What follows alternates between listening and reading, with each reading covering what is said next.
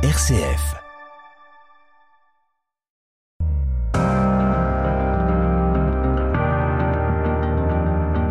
RCF, les racines du présent.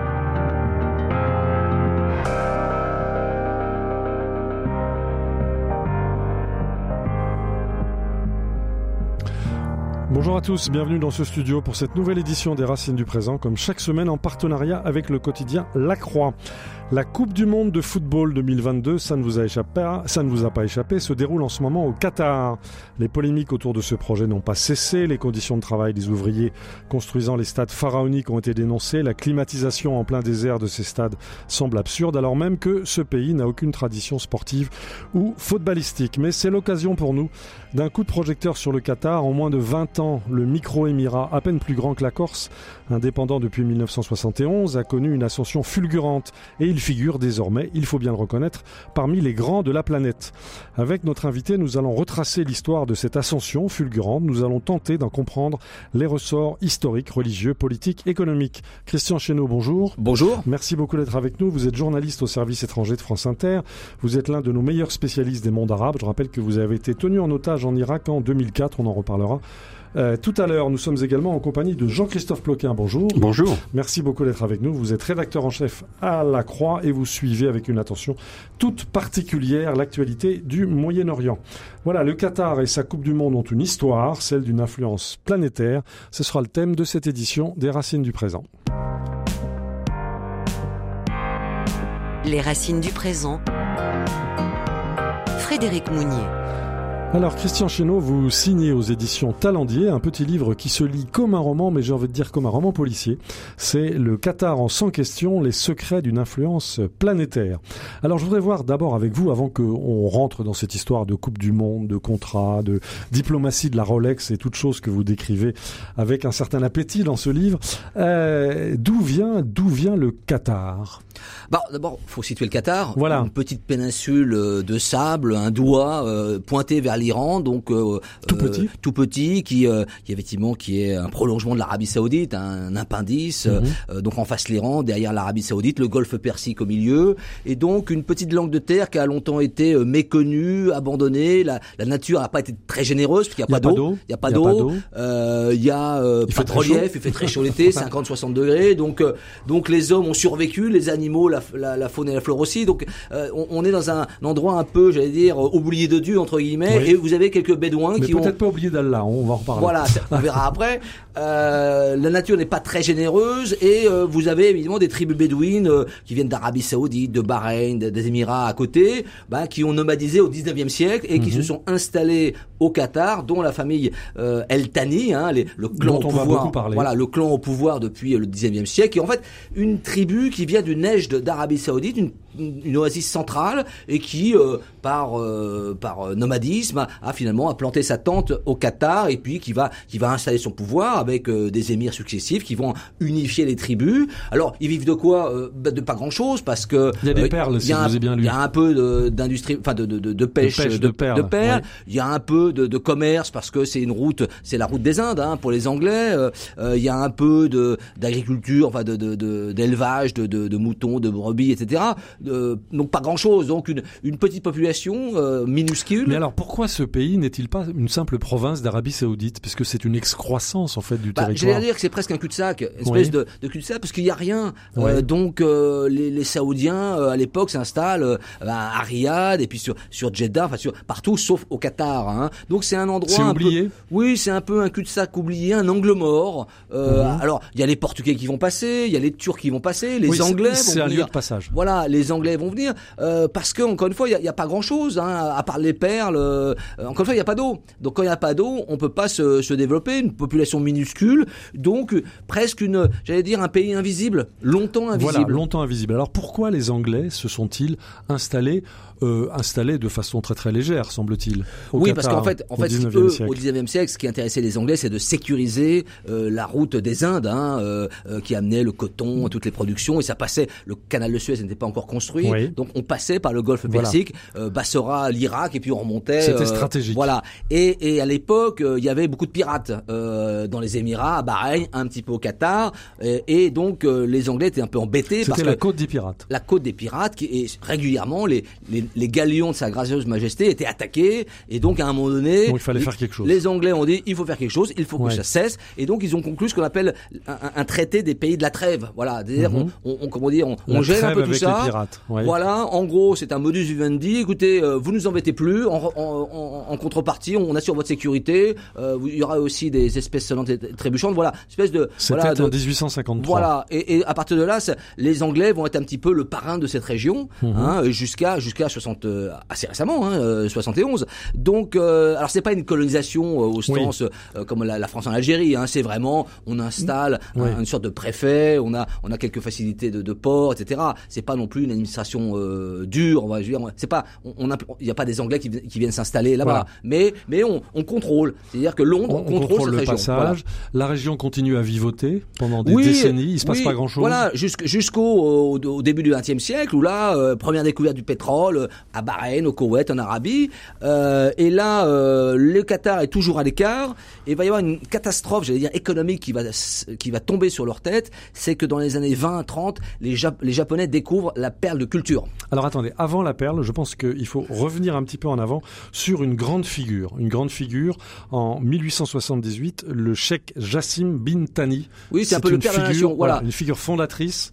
Quel rôle a-t-il joué? Qui était-il? Oui, alors lui c'était c'était un j'allais dire un émir un peu poète, euh, un, un cavalier émérite, un, un stratège militaire. Il va d'ailleurs infliger une, une défaite aux, aux Turcs, aux Ottomans en 1863, la bataille de Washba. Euh, et puis surtout, il va avoir l'intelligence de bah, de, de fédérer ses tribus, hein, les clans euh, face finalement aux Émirats voisins qui ont aussi des des Une sorte de rivalités. Saint-Louis local. Oui, de- et qui va finalement être, être l'homme qui va un petit peu, encore une fois, unifier. D'ailleurs, on fête ça, la fête nationale, c'est c'est euh, c'est c'est ça- c'est la fête de sa C'est mort. le hein. 18 décembre. Voilà, c'est ça. Et donc, euh, Qui c'est sera le le jour de la finale. final, exactement. C'est pas par hasard. C'est pas par hasard, Oui, exactement. c'est Il y a tout un tout un symbole. Oui. Donc le le, le, le Cher, voilà, c'est le c'est un peu le, le père de la nation, le le père qui va qui va unifier, qui va euh, finalement D'accord. structurer le, le territoire. Alors vous dites que ce territoire était oublié des dieux. Je disais qu'il était sous forme de boutade, qu'il n'était pas oublié de Allah. En 1902, ce cheikh se convertit au wahhabisme. Oui, alors pas Alors, pour des raisons religieuses, mais pour des raisons des, des, des raisons un peu tactiques et politiques. Oui. Parce qu'il est menacé euh, par les Turcs, il est menacé par les euh, les Émiriens euh, Mhm. voisins, et donc pour se mettre sous l'aile protectrice des Saoudiens, Du grand voisin. du grand voisin, euh, lui-même étant, voilà, ils sont issus un peu de cette Ils région. sont il un peu cousins. Voilà, Allez, et donc on va signer une sorte de pacte religieux, comme Mhm. ça, on sera protégé par les, les Saoudiens. Donc cette idée aussi d'un État qui cherche des soutiens et des protections, on le voit jusqu'à aujourd'hui. D'accord. Aujourd'hui, c'est la même chose. Parce que- des protections. En face, l'autre voisin, ce sont donc les Émirats arabes unis, c'est-à-dire Dubaï, Abu Dhabi. Euh, et là, euh, ça se passe mal depuis longtemps. Oui, euh, il y, a, il y a les Émirats et Bahreïn aussi, qui jusqu'en Oui. 1868 o- occupent une partie de, de, de, de la péninsule qatarienne. Les Émirats ont aussi des revendications territoriales dans le sud du pays. Mhm. Donc voilà, c'est un petit pays qui est un petit peu le- la proie un petit peu de ses voisins. Et donc pour se protéger, ben, on se met sous l'aile euh, de, de l'Arabie saoudite. Mhm, D'accord. Alors, le, le grand cheikh Bin Thani, le, le fondateur, meurt en 1913.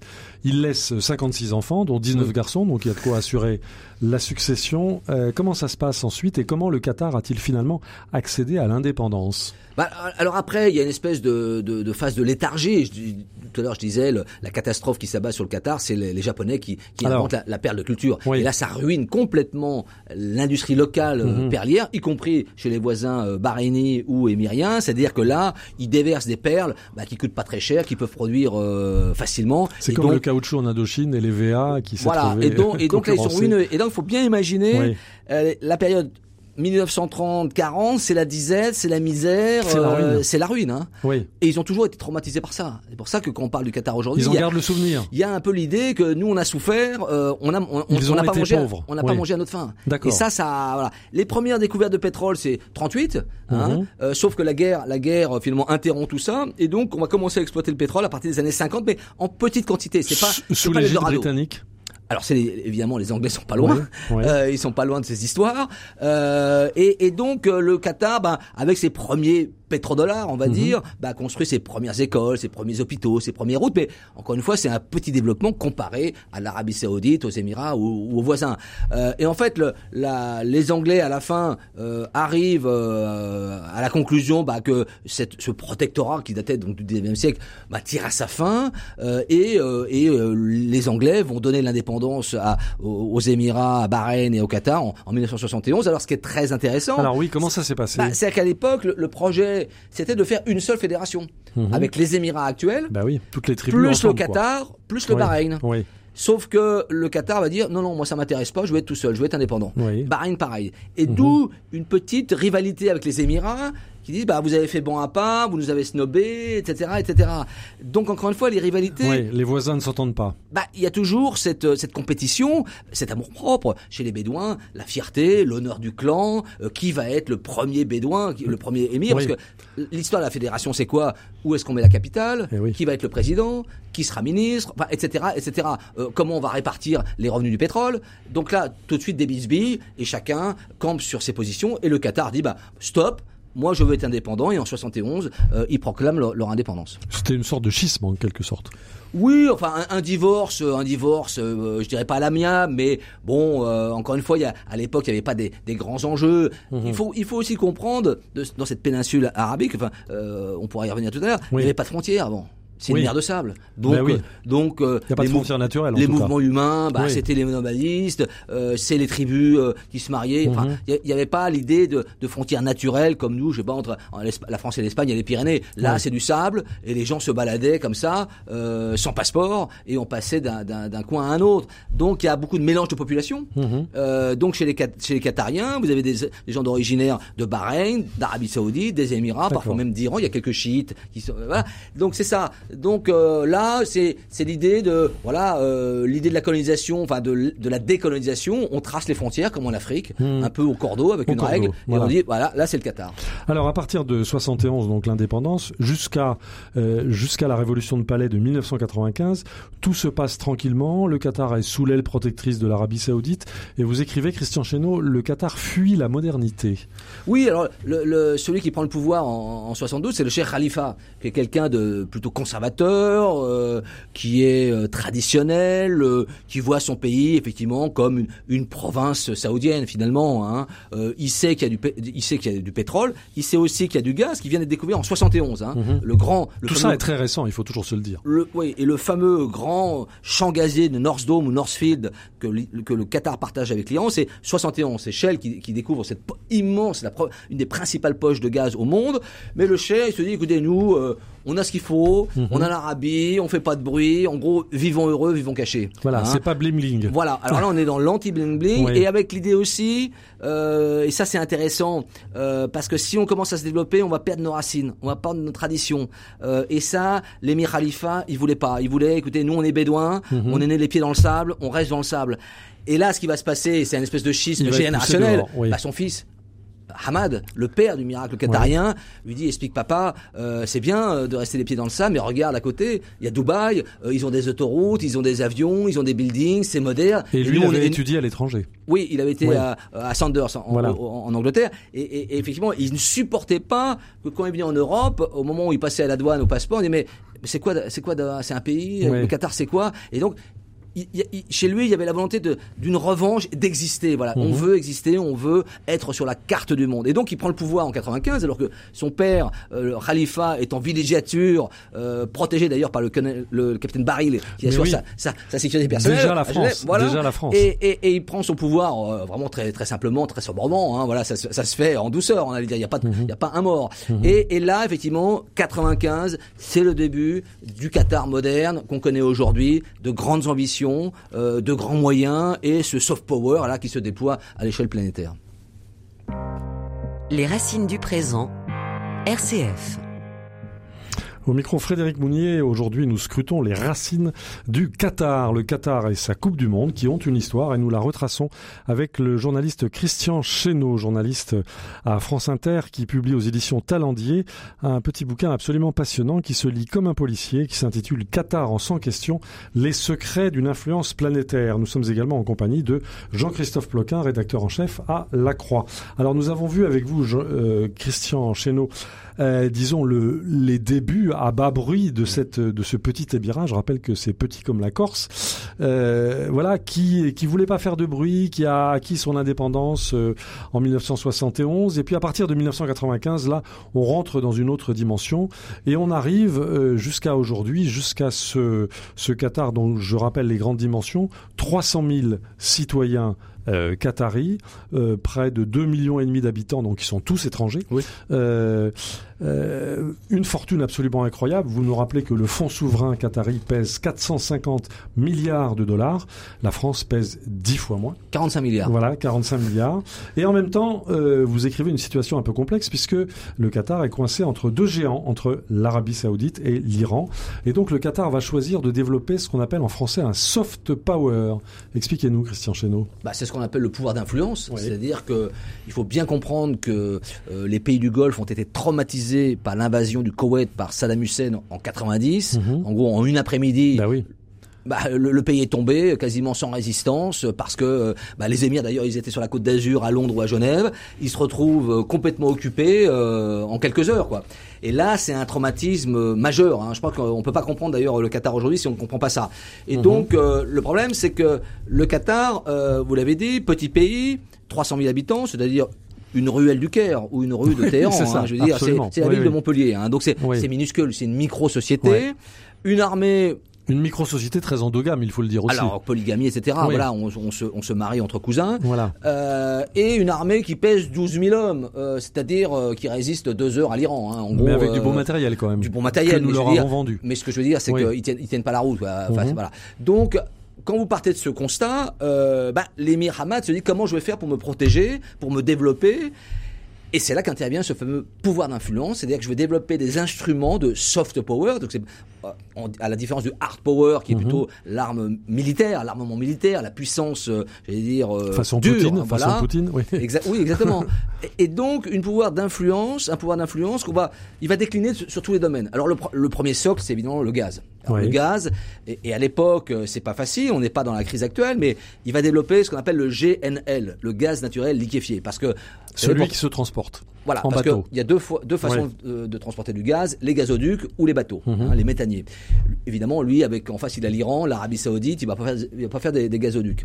Et donc, il décide de développer ce GNL qui demande beaucoup d'investi- d'investissement. À l'époque, il n'a pas beaucoup d'argent d'ailleurs. Mhm. hein. Il s'endette. Il, Ah demande, oui. il demande à Total euh, de financer un peu euh, ses investissements Euh, parce que c'est lourd. C'est pas à l'époque, c'est un pari. On Mhm. n'est pas encore.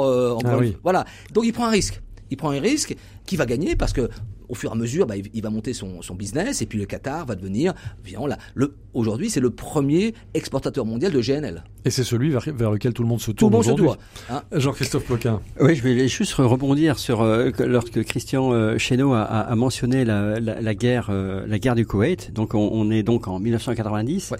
et euh, en, en venant là à l'émission, je me disais, mais finalement, euh, 1990, mais de fait, le Qatar n'existe pas. C'est-à-dire, souvenez-vous de cette grande coalition euh, internationale qui avait été créée. euh, euh, c'était au temps de François Mitterrand, c'était au temps de George Bush père. Enfin, c'était seulement il y a 30 ans. Avec l'armée française. Et il y a 30 ans, voilà, l'armée française était allée sur le terrain. Et il y a 30 ans, euh, l'Arabie Saoudite évidemment était au premier plan, mais le Qatar n'existait pas euh, sur la carte, euh, sur la carte du monde et sur la carte de cette coalition en quelque sorte.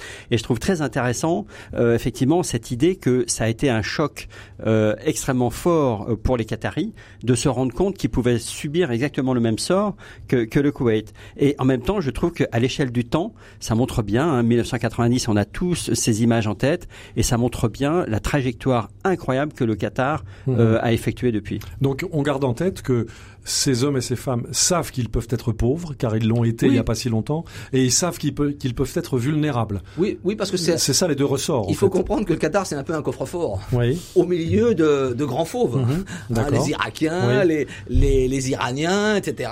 Donc qui sont convoités. Il y a une convoitise, c'est ce qui est passé pour le, le Koweït. Hein. euh.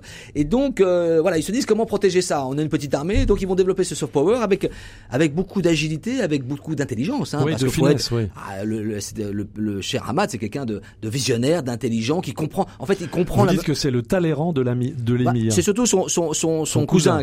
Mais je pense que la, la, la principale qualité de, du cher Ahmad, c'est qu'il comprend la mondialisation avant tout le monde. Mhm. En tout cas, avec les gens de Hong Kong, de Singapour, c'est, il a compris que euh, avec peu de choses, enfin, en tout cas, Oui. avec beaucoup de moyens, mais même avec un petit territoire, on peut rayonner, on peut. C'est ça. Et, et il comprend ça. Alors, il crée Al Jazeera, hein, Mhm. qui chip aux Saoudiens. en La 96. télévision, Il crée. dont il- nous n'imaginons pas ici le pouvoir. C'est énorme. Oui. À sa belle époque, Al Jazeera, c'était rappelez-nous. 40, 40 millions, 50 millions de téléspectateurs. Oui. Et puis qui a été la CNN du monde arabe. C'est C'est-à-dire qu'ils invitaient justement les opposants euh, au régime arabe euh, dictatoriaux. euh, euh, il y avait même des Israéliens. Enfin, voilà, Oui. c'est c'est une révolution. Hein, et ça, c'est un coup de un coup de génie hein, euh, pour le coup. Et Mais puis, on ne parle pas du Qatar.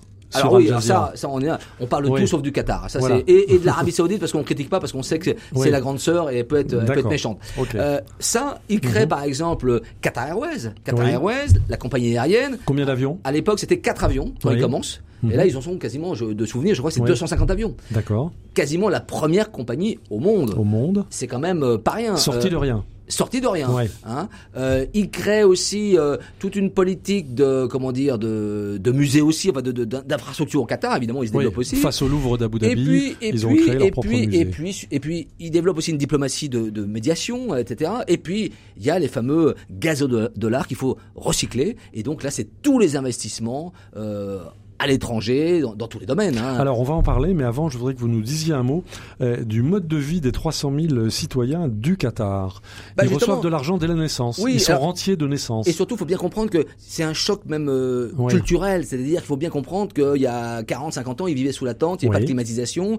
Et brusquement, Donc en deux une- générations. il y a une espèce d'abondance. Et d'ailleurs, on le voit dans le régime alimentaire. Oui. C'est-à-dire avant, bah, ils mangeaient un peu de, un peu de, de, de, de dattes, de riz, désert, voilà. C'était ouais. un peu ce qu'on appelle aujourd'hui la sobriété. Ouais. hein. Et ils sont à- arrivés à un régime de surabondance avec une obésité maladive de 30%. C'est-à-dire c'est le niveau des Américains. Ils sont arrivés en, en- Avec en de une la nourriture bah, importée. Enfin, c'est Ouais. le c'est le fast-food, c'est tout. C'est-à-dire qu'ils Mhm. passent à, des- à une nourriture euh, ultra calorifique, euh, le problème des diabètes. euh, enfin, voilà. Et tout le, le mauvais côté, c'est ça. Donc c'est un choc aussi qui se voit physiquement. Mhm. C'est pas simplement euh, ils, ont, D'accord. ils ont le même habit, la même euh, euh, djellaba, mais mais ils sont physiquement ils, ils changent. Alors évidemment, ils sont choyés parce que le pacte social, c'est l'émir euh, qui est euh, qui est la, la tête de l'État. Moi, je dis dans l'introduction, le Qatar, c'est presque comme une une compagnie internationale. Vous avez le, le PDG qui est l'émir, Mhm. vous avez le conseil d'administration, le board avec la famille royale, et puis vous avez les actionnaires, les petits actionnaires qui sont les, les Qatariens et qui sont choyés, qui touchent leurs dividendes Donc, et qui sont Tout est gratuit et pour eux. quasiment tout est Tout. gratuit. Tout est gratuit. L'eau, l'électricité. Quand vous vous mariez, on vous donne, on vous donne un, un terrain. on- enfin, en gros, c'est vraiment. Mais encore une fois. L'État-providence à la Ah, française, c'est- c'est rien à côté. Ah bah oui, là c'est, Oui. on joue petit, on petit, petit jeu là. hein. C'est ça. Euh, donc Ouais. voilà. et donc, c'est- et- mais c'est le pacte social, hein, Ouais. et ça permet de dire, écoutez, parce que le, le, le- le souverain, euh, l'émir, n'a pas de rôle, n'a pas de rôle religieux, contrairement Alors, à l'Arabie Saoudite. Quel où- est le statut religieux? Bah, bah, il Comment a pas. ça fonctionne? Il n'en a pas. C'est-à-dire, Oui. c'est simplement un bédouin à la tête de la tribu la plus forte et qui s'est imposé, euh, comme on l'a expliqué, Mhm. au 19e siècle. Il n'a pas le rôle religieux, par exemple, en Arabie Saoudite, qui est le gardien des Il n'y a lieux. pas de un- police des mœurs? Euh, non. Non. Euh, Mais au quand même, Maroc, on au pas. Au Maroc, au Maroc Oui. en, en- en Jordanie, il y a une espèce de, c'est des descendants du prophète. On est, on Oui. est un peu les voilà. Là, c'est, mais il doit, euh, comment dire, euh, euh, assurer. euh, la, la, je veux dire la, la bonne, la bonne euh, vie de ces, de ces sujets, Mhm. quoi. Donc il est là pour redistribuer, quoi.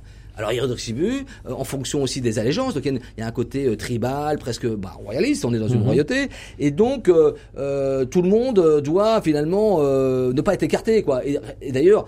Le pouvoir fonctionne, notamment tous les, toutes les semaines. Il y a une séance au palais où les, où les Qatariens font la queue pour demander euh, euh, bah, une, une Un- aide, oui, euh, un voilà, arbitrage, ils, ils présentent leurs doléances, etc. Donc, encore une fois, c'est petite société bédouine où effectivement c'est pas du tout comme en France une espèce Mhm. de démocratie euh, euh, comment dire où on aurait des votes etc alors ils ont mis des, des élections. C'est très récent. c'est très récent. Euh, où effectivement parce qu'avant il y avait des il y avait des, un parlement mais c'était nommé complètement par le MIR là maintenant il y a des élections. Il nomme un quota. Il a nommé d'ailleurs deux femmes. Il faut être citoyen. Depuis 1930. Oui, ce qui fait que oui, voilà. Parce que c'est dire que on parle de racines, euh, Oui. c'est des racines avant, c'est pas les gens qui ont été assimilés au fur et à mesure. Mm. Donc c'est- parce qu'effectivement, quand vous êtes qatarien, c'est le jackpot.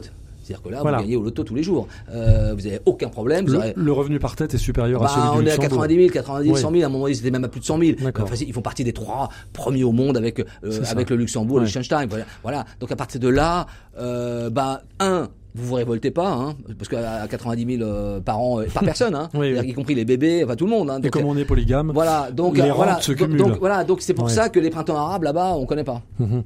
Jean-Christophe Loquin, vous qui euh, analysez les mondes arabes aujourd'hui, quel regard portent euh, les voisins proches ou, ou lointains sur ce, sur ce miracle euh, du Qatar? De fait, le, le Qatar euh, a, surgi, comme euh, Christian Chesneau l'a expliqué, euh, sur la sur la carte. Et donc aujourd'hui, euh, c'est un acteur qui veut non seulement euh, peser euh, à l'étranger avec le soft power, mais il veut aussi peser et, et, et, et se donner un petit peu une marge de sécurité dans la région, dans le Golfe Persique. Et donc le, le, le- principal enjeu, effectivement, c'est la distance qu'il arrive à maintenir finalement entre l'Iran et l'Arabie Saoudite, qui sont les deux grandes puissances euh, régionales.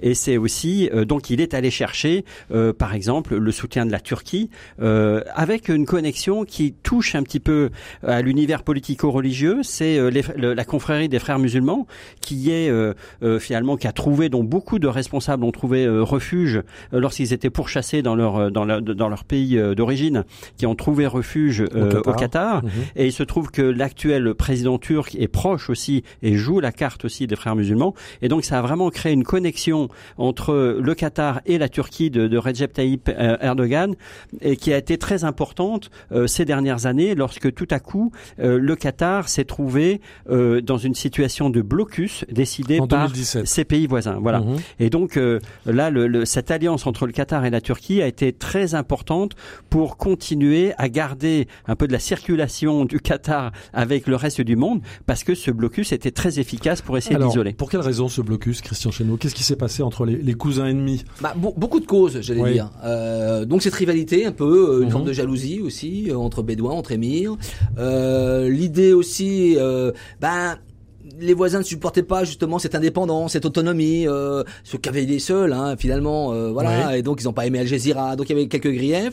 Il y avait aussi l'idée, et ça on l'a vu pendant les pays arabes, dans la- pendant les révolutions arabes, que le Qatar a beaucoup soutenu tous les mouvements révolutionnaires et notamment donc les frères musulmans qui arrivent au pouvoir en Tunisie, euh, en Égypte euh, euh, et puis et puis qui aussi qui font la révolution en Syrie et qui et qui aident aussi des, des, des, des, révolutionnaires qui sont pas très euh, pas très modérés, hein, faut le dire. Ils aident aussi la, la frange la plus extrémiste d'Al-Qaïda, hein, euh, le front Nusra en Syrie, Oui. en Libye aussi. Ils vont livrer 20 000 tonnes d'armes, bon, qui vont se retrouver Quand dans les mains Ouais. dans les mains de gens pas très fréquentables. Hein, donc on, et on les retrouve Et- encore aujourd'hui au Mali, etc. contre nous. Voilà, donc il y a- Oui. donc il y a eu il y a eu des accointances très douteuses et donc euh, à un moment donné, après plusieurs mises en garde, les voisins, c'est-à-dire Arabie Saoudite, Émirats, Bahreïn plus Égypte, euh, ont adressé un, un coup de semonce très très sévère, un, un coup de bâton. On dit ça suffit et donc ils ont bloqué le, le pays hein, euh, en juin 2000, 2017 pour euh, essayer de lui tordre le cou quoi. Euh, et ce qui est intéressant, c'est que le Qatar va résister et va justement trouver des stratégies euh, de, de, de contournement, des alliances avec la Turquie, même avec les Iraniens. Euh, voilà, ils vont essayer Il y a une agilité. ils sont très agiles, Oui. très opportunistes, et c'est là qu'on voit que le soft power marche. Mhm. Parce que quand le, le- le prince Tamim est assiégé, bah, il demande à qui de venir l'été? À Emmanuel Macron, euh, dire bah, Emmanuel euh, viens, euh, en plus je vais, te, donner des contrats et donc on signe les rafales quelques mois plus tard euh, aux Italiens, aux Anglais, après les Américains aussi. Donc il va demander à tous ces grands parrains bah, de venir maintenant le, le soutenir quoi, et il va réussir. Donc ça sert à ça le, le soft power, c'est-à-dire que et en même temps euh, c'est un peu anecdotique, mais au moment où il y a le le, le, le- le blocus, hein, dans l'été 2017, le Qatar annonce qu'il recrute euh, Neymar et Mbappé. Donc un pays qui recrute de tels joueurs, est-ce qu'il peut être terroriste, est-ce qu'il peut être le Paris Saint-Germain. voilà, par le Paris Par le Saint-Germain, Paris par le Paris Saint-Germain, Saint-Germain, oui, voilà, c'est ça. ça. Et Absolument. donc, et donc, y a, euh, le Qatar euh, est opportuniste, rapide, agile, et il sait retourner comme au judo la situation. Les racines du présent.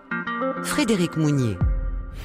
Nous sommes en train de scruter l'histoire du Qatar. Le Qatar, où ça ne, vous a pas échappé, se déroule en ce moment la Coupe du Monde. Nous sommes avec le journaliste de France Inter, Christian Chesneau, qui publie un livre passionnant intitulé Qatar en 100 questions, les secrets d'une influence planétaire. C'est chez, chez Talandier. Et nous sommes également en compagnie de Jean-Christophe Ploquin, rédacteur en chef à La Croix, et fin analyste des réalités euh, moyen-orientales.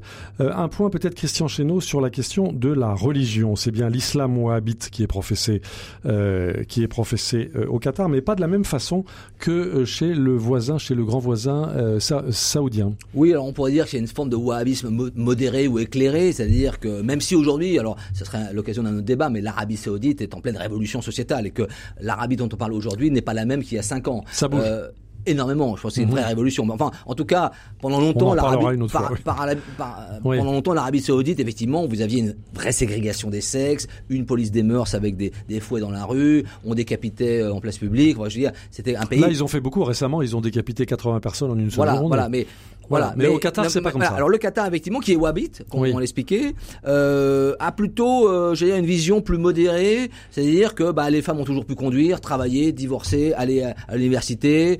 Euh, Elles sont dans- élues au Parlement, par exemple? Alors il y a, il y a deux femmes élues. Oui.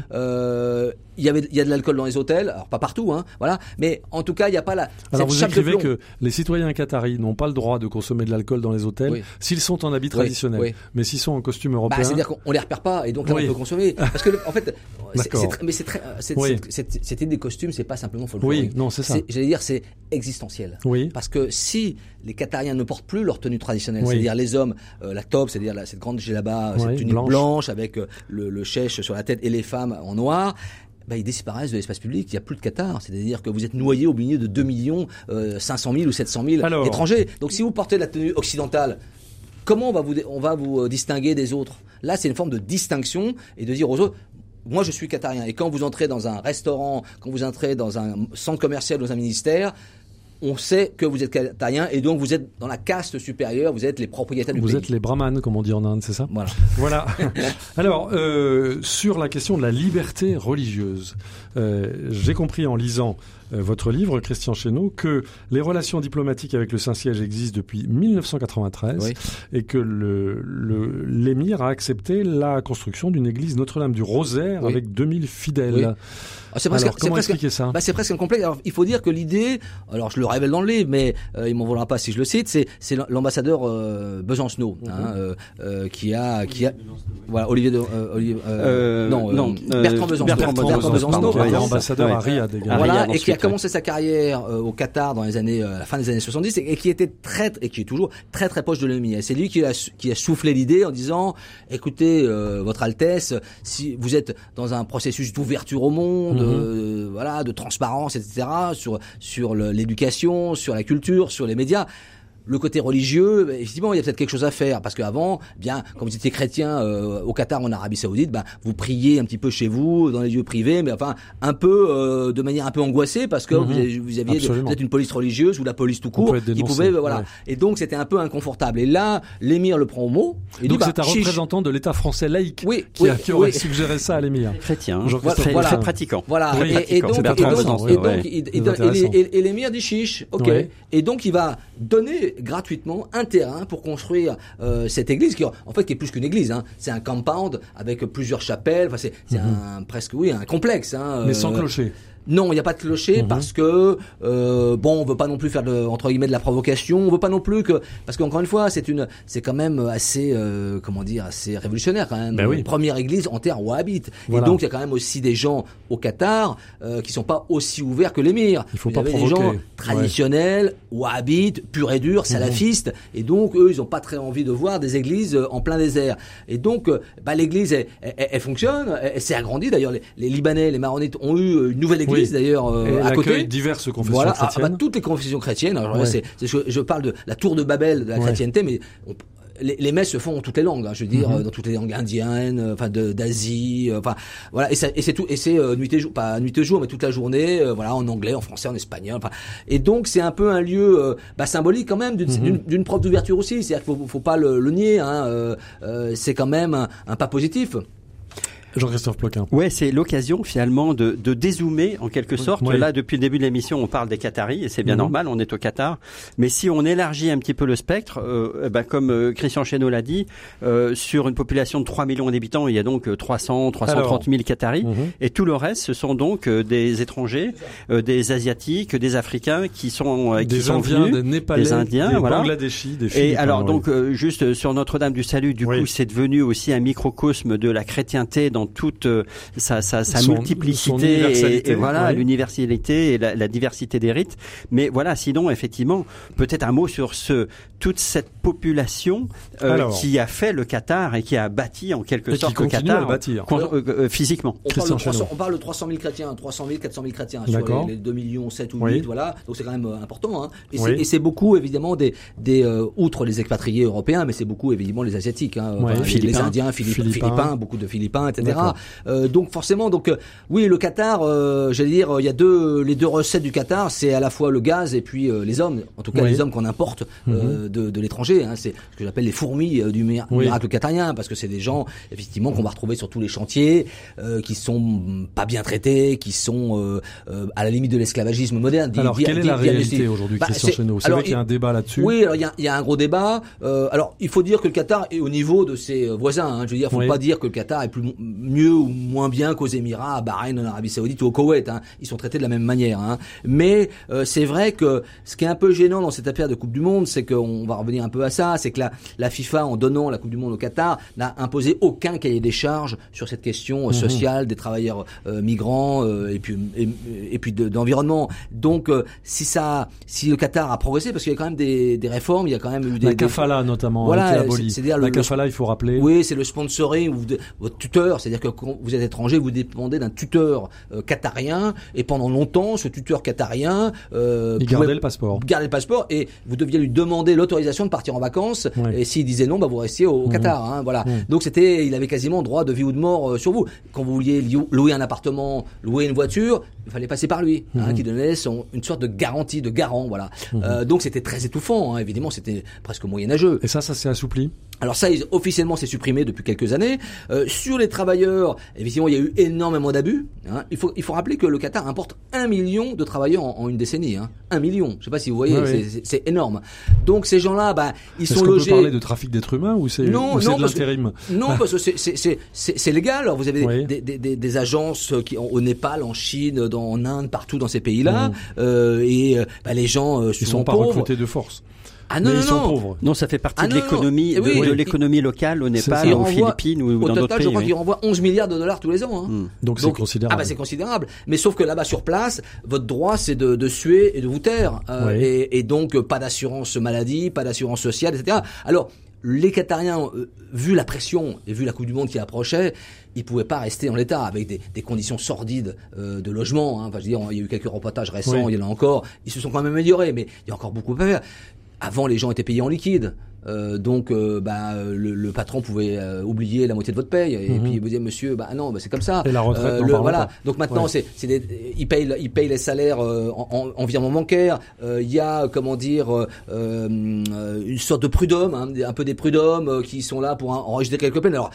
C'est un peu théorique, je veux dire, voilà, mais mais voilà, euh, il y a euh, euh, comment dire euh, l'amélioration un peu des, des logements. Il y a un salaire minimal. Avant, il n'y avait pas de salaire minimal. C'est 250 euros, c'est Voilà ça à peu près, voilà. Donc il y a quand même des, des C'est une goutte d'eau à l'échelle du Qatar. c'est petit, de pétrole. voilà, et, et c'est pour ça que euh, le, ce que demande Amnesty International, c'est une compensation euh, du sacrifice de ces travailleurs, parce qu'il y a quand même, Mhm. alors on parle le fameux chiffre de 6500 morts sur les chantiers. Ouais, c'est confirmé. C'est un chiffre, bah, c'est une estimation. Mhm. Le problème, parce que ça, c'est, euh, on pourra jamais vérifier à la, au, chiffre près. Mais ce qui est un peu gênant, c'est que le Qatar ne fait aucune enquête euh, sur les morts. Donc il y a une forme d'opacité. On parle de mort naturelle, alors qu'effectivement, euh, quand vous travaillez à 50 degrés, euh, voilà, les Mhm. crises cardiaques, les, les hydro, hydrothermies, etc. Donc il y a eu beaucoup de, de cas euh, et un peu passé, euh, passé sous silence. Et donc euh, l'idée là euh, de la campagne d'Amnesty International, c'est d'obtenir un fonds d'indemnisation de 440 millions de dollars, sachant que la FIFA va faire un bénéfice de 7 à 8 milliards. hein. Mhm. Donc indemniser un peu les gens qui ont sué pour construire les stades et les infrastructures, et puis euh, continuer la pression pour euh, améliorer euh, le sort de ces travailleurs. hein, euh, parce que là, on est effectivement, il y a, il y a des améliorations, il y a des progrès, mais, mais on est encore loin d'un statut normal. Les racines du présent. RCF.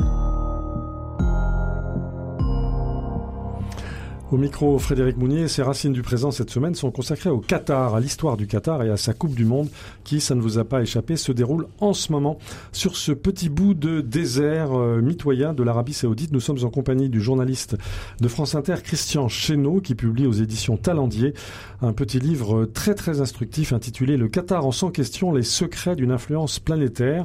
Et puis nous sommes également en compagnie de Jean-Christophe Ploquin, rédacteur en chef à La Croix. Alors le sous-titre de votre livre, Christian Chesneau, c'est Les secrets d'une influence planétaire.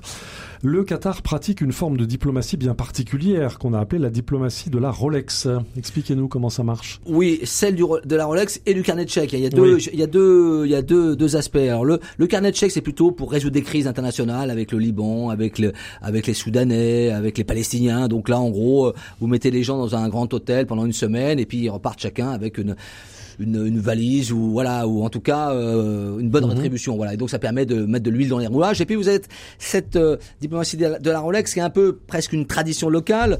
Euh, c'est-à-dire que bah pour pour comment dire alors est-ce qu'on parle de corruption d'influence de lobbying on donne au VIP moi je donne d'ailleurs dans le livre un peu les tarifs hein, c'est-à-dire que au, VIP super super VIP vous pouvez avoir une Patek Philippe des montres 80 000 euros. Après on tombe des Audemars Piguet 50 60 000 et puis après on descend sur des cartes et des Rolex, et puis à la fin vous terminez par un stylo Mont Blanc. Donc il y a une espèce de sont hiérarchie. Des pratiques, sont des pratiques habituelles, ordinaires, courantes, habituelles.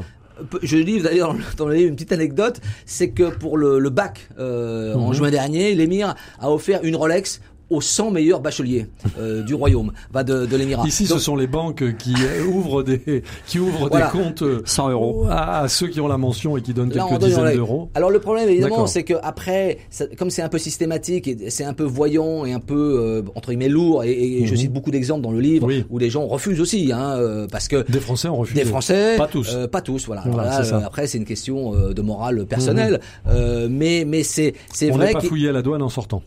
C'est vrai, que, non mais parce que la, la montre vous la mettez dans votre poche ou pas. Oui. Moi, je cite l'exemple d'un haut responsable militaire. Et un soir, on est venu toquer à sa porte avec une mallette. Quelqu'un lui a remis. Et dedans, il y avait effectivement une Rolex à 50 000 euros, Mhm. mm -hmm. euh, un coupon de tissu pour lui faire un, un, beau costume, et puis une série de Mont Blanc. Alors le problème, c'est qu'est-ce que vous faites? Vous gardez votre votre mallette ou vous la rendez euh, au ministère? Et c'est ce qu'il a fait. Oui. Mais c'est vrai que c'est c'est un peu euh, c'est la tentation. Voilà, la corruption, Mhm. faut être deux. Il y a celui qui Oui. qui, qui corrompt et celui qui reçoit. Et, et, et c'est vrai que sous les années de Sarkozy, on l'avait révélé, révélé avec Georges dans plusieurs livres, Georges oui. C'est vrai qu'à un moment donné, à Paris, l'ambassade est devenue un distributeur de billets de 500 euros, Oui. quoi, et les gens tapaient à la porte. le, le, on, je donne aussi dans le livre, à un moment donné, le, le Qatar donnait des, des, des, des, prix, entre guillemets, de 10 000 euros à toute l'intelligentsia parisienne. Ils en ont donné 60, donc 600 000 euros de prix à 60 personnalités, de 10 000 euros, voilà. C'est ça. Euh, donc, à un moment donné, euh, il y a eu un peu, euh, un peu des, des, des excès. Hein. Alors aujourd'hui, c'est peut-être plus, euh, plus compliqué parce que maintenant, tout est traçable, tout est, voilà, ça se sait, etc. Mais il y a eu quand même de mauvaises habitudes de prise et les, Français n'étaient pas les derniers, à, prendre les montres. Mais alors tout ça s'imbrique dans un système diplomatique et je crois qu'on peut dire que vous l'évoquez rapidement dans votre livre, Christian Chesneau. À l'époque où vous avez été retenu en otage avec votre confrère Georges Malbruno en Irak, le paiement de votre rançon, qui en fait dit-on publiquement, n'a jamais été versé, mais ça a fait l'objet d'une sorte de commerce triangulaire. Il s'est passé quelque chose, comme pour vous et comme pour beaucoup d'autres otages. Oui, ça on l'a découvert évidemment. Après, ça a été révélé officiellement dans la presse anglaise, hein, Mhm. mmh. euh, et, et c'est vrai qu'on a découvert en, après. D'ailleurs, c'est un, un, ministre qatarien qui dit à Georges, mais vous savez, c'est nous qui avons payé votre, votre rançon. Oui, très bien, euh, mais, mais Car évidemment, ces gens-là le, parlent. parce qu'en fait, Oui. non, ce qui se passe, Alors effectivement, que vous étiez donc détenu en, En Irak. Irak, et, Oui, euh, et on s'est aperçu que les gens d'Al Jazeera connaissaient les ravisseurs, etc. Mhm. Donc il y a, y a une espèce de, j'allais dire, de consanguinité, Mhm. euh, De d'acquaintance, où effectivement, et pendant la guerre en Syrie, euh, le Qatar a quand même versé 150 millions euh, de dollars au groupe euh, El-Nusra, le Front islamique, qui est quand même une, une filiale d'Al-Qaïda. Alors après, et, et, et le chef de cette de ce groupe hein, euh, avait quasiment libre antenne sur Al Jazeera. Mhm. Euh, puis après, on, il prenait des otages, la, la rançon était payée par les Qatariens tout ça, il y a quand même des soupçons, et c'est pour ça que c'est c'est- les voisins ou d'autres disent, écoutez, vous, vous jouez double jeu. Alors c'est vrai qu'ils rendent des services, mais Voilà. en même temps, quel est votre agenda? Et ça, pour, pour- dans beaucoup de cas, il y a des zones d'ombre, euh, et il y a beaucoup d'interrogations au Mali, en Libye. euh, voilà, le Qatar n'a pas forcément un agenda clair, et qui surtout n'est pas forcément le nôtre. Et c'est pour cela que vous écrivez que Emmanuel Macron, à son, à son arrivée au pouvoir, a, a souhaité prendre du recul Oui. par rapport à la, à, à la relation qui avait été construite par Nicolas Sarkozy. Il a mis un peu le haut là. C'est-à-dire Oui. que là, alors pour plusieurs raisons, Mhm. euh, je pense que c'est quelqu'un euh, euh, justement qui est très à cheval sur l'islam politique. On l'a vu sur le- les lois sur le, séparatisme, le séparatisme et ça. Et c'est vrai que les, les, les Qatariens ont quand même parié sur les frères musulmans. Hein. C'est quand même leur cheval de bataille. Est-ce qu'il finance des gens chez nous, les Qatariens? Ah bah nous on l'a révélé avec euh, mon Oui. collègue Georges hein, ça s'appelle Qatar Papers. Ils ont, euh, il y a une, euh, une trentaine euh, de projets, etc.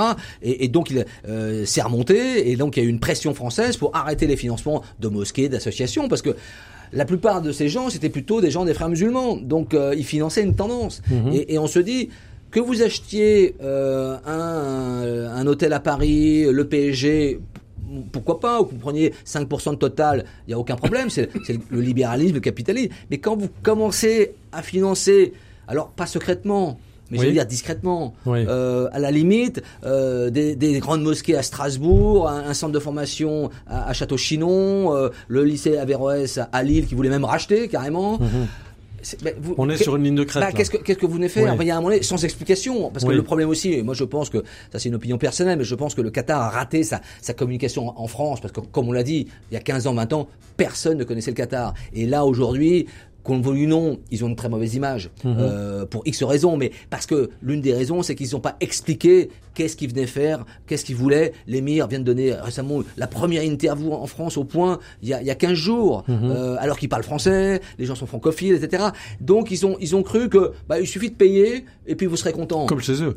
Donc c'est- c'est c'est un peu le choc culturel finalement, et je trouve que le- la Coupe du Monde du, euh, Oui. au Qatar justement euh, a révélé euh, finalement euh, ce pays, euh, mais a, a, justement euh, euh, d'emblée la perception a été euh, très mauvaise. Et, et aujourd'hui, on est dans ce choc culturel finalement de de- d'incompréhension. Euh, comment vous l'expliquez? Bah, parce que parce que parce que un, il y a eu ces excès. Alors je pense que la période Sarkozy pèse lourd, c'est-à-dire qu'il y a eu des excès. Hein, on se souvient de la convention Il y a eu fiscale. trop d'incointance. Oui, puis puis de, de la Oui, la convention fiscale, rappelez-nous. Bah, en en 2008, Les investissements qataris en France. Bah, c'est-à-dire surtout les investissements immobiliers n'ont pas de plus n'ont pas de plus-value euh, de fiscale. et ça, c'est spécial pour ce pays. que pour les Qatariens. Donc forcément, euh, bah, ils ont acheté. euh, Et ça, c'était sur la volonté de Nicolas Sarkozy. Voilà. Et ce qui est intéressant, c'est que Emmanuel Macron, dans sa campagne de 2017, avait dit je mettrai fin à cette con- à, ce- à ce- à cette euh, Convention à cette fiscale. convention. Et finalement, il l'a pas fait. Oui. Aujourd'hui, il y a 25 milliards d'investissements qatariens en France. Voilà. Et aujourd'hui, on Dans cherche quel domaine? Bah, euh, les grandes, la grande industrie, le luxe, les hôtels, le sport, euh, les médias, enfin tout. Mhm. Euh, et, et là, aujourd'hui, on cherche du gaz. Et où est le gaz Bah, au Qatar. Voilà. Donc, et, et, et, et en Allemagne, les, Qataris sont en train de- d'acheter aussi beaucoup, enfin de prendre des positions euh, à Volkswagen, chez des grands euh, énergéticiens. Donc euh, le même, euh, il n'y a pas que la France, quoi. hein. Mhm. À Londres, évidemment, aussi beaucoup. Mais nous, mais en touchant à la religion, c'était un peu une ligne rouge. Hein. Euh, C'est-à-dire que là, en tant que, quand, quand vous êtes dans le business, on peut, on peut comprendre, c'est, la loi des affaires hein, après tout. Hein. Mais quand vous commencez à toucher à euh, bah, la religion, le- les communautés, etc., vous insérez dans le tissu euh, presque intime de la France. Là, ça, ça, ça Surtout en France passé. où c'est très très sensible. où effectivement, hein, cette Après question de laïcité, Samuel Paty. la laïcité, Ouais. enfin, le vivre ensemble, etc. Ouais. Là, vous jouez avec le feu. Et donc, c'est- ça s'est retourné contre eux. Est-ce qu'on peut dire que le Qatar soutient des islamistes? Ah bah oui, les frères Oui. musulmans. Oui, oui, alors Oui. il y a islamistes et islamistes, mais on peut Voilà. dire oui. Il, il- bah, faut savoir à Doha, vous avez le Hamas, Capignon sur rue. Moi, je les ai rencontrés.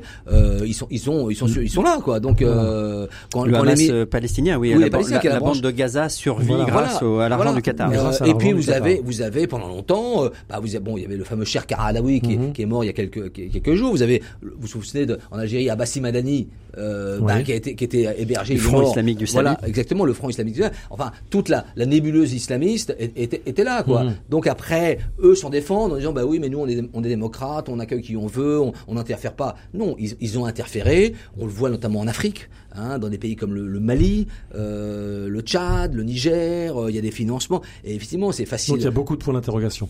Ah. Peut-être une toute dernière question, Ouais. Christian Cheneau, avant que vous nous, avant que vous nous quittiez.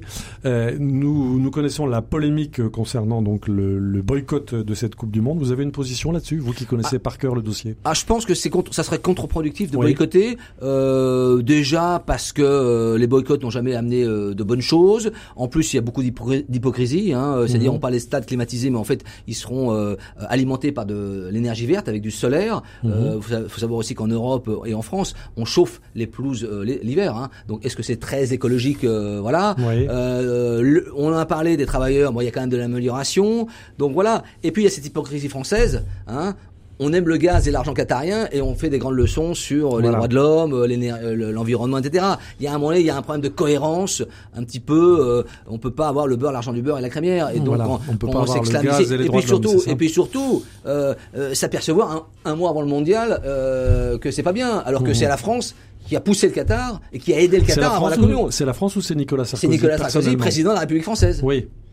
Oui, Voilà. bon, voilà. Euh, Donc voilà. Après, Donc, voilà. nous sommes donc, au cœur de ce paradoxe. c'est ça. Donc après, Mhm. euh, il faut pas se plaindre euh, que le Qatar maintenant est la Coupe du Monde. Alors, ça veut pas dire qu'il faut pas être vigilant. Hein. Moi, je pense qu'il faut être très vigilant. Il faut maintenir les pressions. Euh, c'est un pays qui compte, euh, Mhm. qui est pas un État paria. Euh, l'argent de, du, du, de- du gaz, c'est pas de l'argent de la drogue ou de la mafia. Hein. C'est de- voilà, c'est des ressources Mhm. naturelles. On parlait au début de l'émission, euh, un pays euh, abandonné des dieux, mais pas euh, du dieu euh, du gaz. Oui, Hein. c'est ça. Voilà. Après, il faut, encore une fois, il faut être plutôt dans la lucidité et le réalisme. Mhm. C'est-à-dire, faut pas être dans le, le bouc émissaire ou la stigmatisation. Il y a des choses bien, il y a des choses pas bien. C'est un pays qui, qui, qui apprend, qui, qui, qui va s'améliorer. Mais encore une fois, parfois, il faut donner des, des petits coups de bâton. Hein. Mhm. On a vu sur l'islam de France ou, ou d'autres. C'est-à-dire qu'on peut pas faire n'importe quoi. On vous a bien entendu, Christian Cheneau, on vous libère, car Oui. Radio France vous attend. Un grand merci à vous. Je rappelle le titre de votre livre, euh, Le Qatar en 100 questions, les secrets d'une influence planétaire, c'est chez Talendier. Les racines du présent. Frédéric Mounier. Alors nous poursuivons cette conversation passionnante autour du Qatar et plus largement autour de la situation au Moyen-Orient. Euh, Christian Cheneau nous a quittés. Nous sommes en compagnie de Jean-Christophe Ploquin, rédacteur en chef à La Croix. Je voudrais vous faire écouter, Jean-Christophe, euh, un, un extrait euh, sonore autour de, la, autour de la, la Coupe du Monde. Pour cette Coupe du Monde de football dont on vient de parler avec Christian Cheneau, on attend un million de supporters. Un million de supporters, euh, c'est donc euh, trois fois plus que la population des Qataris euh, pur sang, si j'ose dire. C'est la moitié de la population de l'Émirat. C'est comme si la France, pour les Jeux Olympiques, allait accueillir 35 millions de supporters. Donc c'est quelque chose d'assez incroyable. Et donc euh, les Qataris euh, ont pratiqué un test, un test match où ils ont fait venir des supporters de différents pays et nos amis du Parisien ont, ré- ont réalisé un reportage. On écoute le compte rendu de ce test match de la Coupe du Monde. Un match test de la Coupe du Monde au Qatar a tourné au fiasco. Le 9 septembre dernier, un match opposant le club saoudien Al Hilal à l'équipe égyptienne de Zamalek avait lieu au stade de Lusail pour son inauguration dans la banlieue de Doha. Il s'agissait d'une première pour ce stade qui hébergera la finale de la Coupe du Monde dans deux mois. Mais tout ne s'est pas passé comme prévu. Il y a quelques jours, des témoins interviewés par les médias qataris et belges, Doha News et Head Last News, ont affirmé qu'ils avaient dû marcher 45 minutes pour se rendre au stade car les navettes étaient insuffisantes. Sur les réseaux sociaux, de nombreux supporters se sont aussi plaints d'une pénurie d'eau et de nourriture dans les tribunes à partir de la mi-temps, alors qu'il faisait 35 degrés. Plusieurs spectateurs se sont aussi plaints de la climatisation qu'ils ne trouvaient pas optimale. Le stade est étouffant, les gens sortent pour prendre l'air. Où est la climatisation dont ils ont parlé? Il y a également eu de nombreuses critiques sur l'organisation à l'entrée et à la sortie du stade, ainsi que sur l'engorgement dans le métro.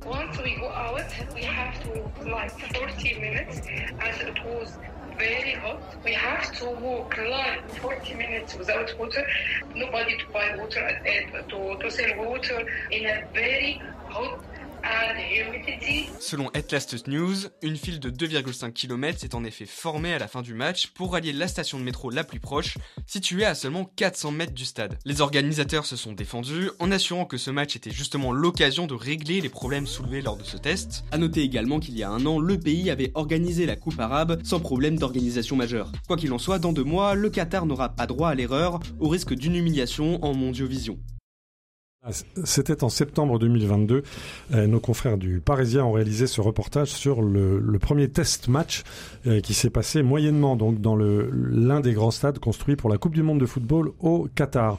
Euh, Jean-Christophe Ploquin, je voudrais revenir avec vous. Je rappelle que vous êtes rédacteur en chef à la Croix. Je voudrais revenir avec vous sur cette diplomatie particulière, cette diplomatie d'influence qui est menée par le par le Qatar et cette ligne de crête qu'on vient d'évoquer avec Christian Chesneau. Euh, comment peut-on aujourd'hui caractériser le regard diplomatique euh, de la diplomatie française et du président Macron sur cette partie du monde, sur le Golfe Persique? Quelle est exactement notre doctrine? C'est une question assez vaste et euh, le, en fait le, le golfe Persique euh, est, est, resitué aussi dans l'ensemble plus vaste du, du Moyen-Orient.